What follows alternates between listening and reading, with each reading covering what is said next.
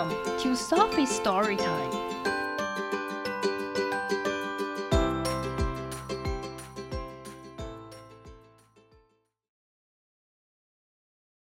Today's story is Love Matters Most, written by Mij Kelly, illustrated by Gerry Turley. Why is the bear staring into the night?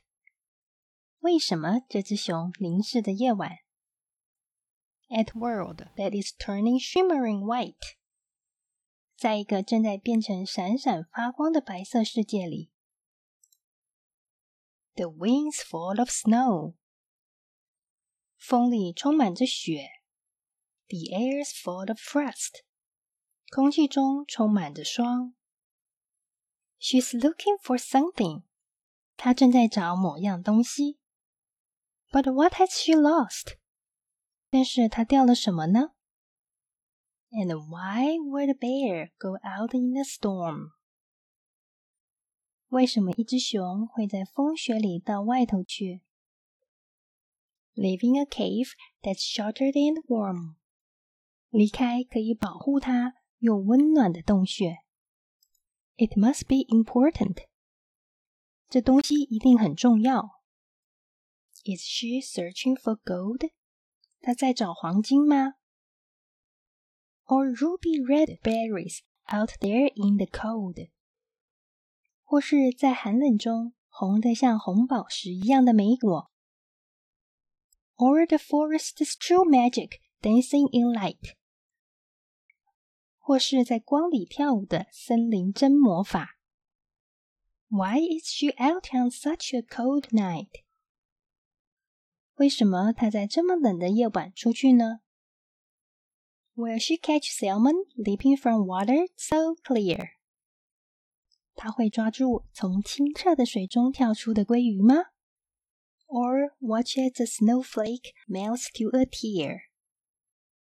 或是看着雪花融化成眼泪？Or wander and stop？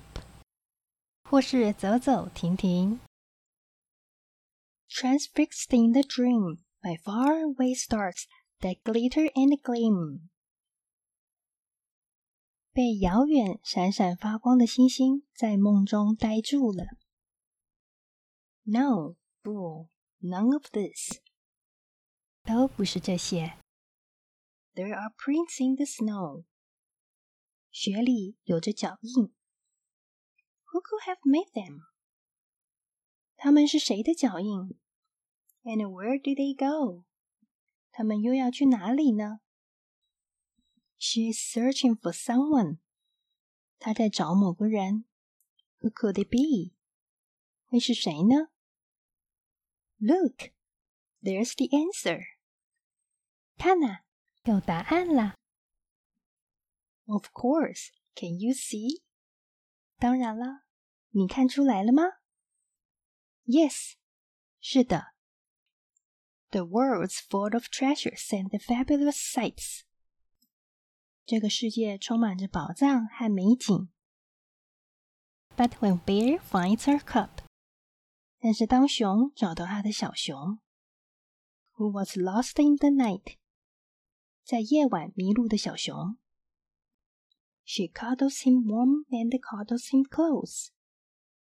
她温暖着依偎着他，靠近的依偎着他。 and the knows above all。他知道最重要的就是 that love matters most，爱最重要。The end.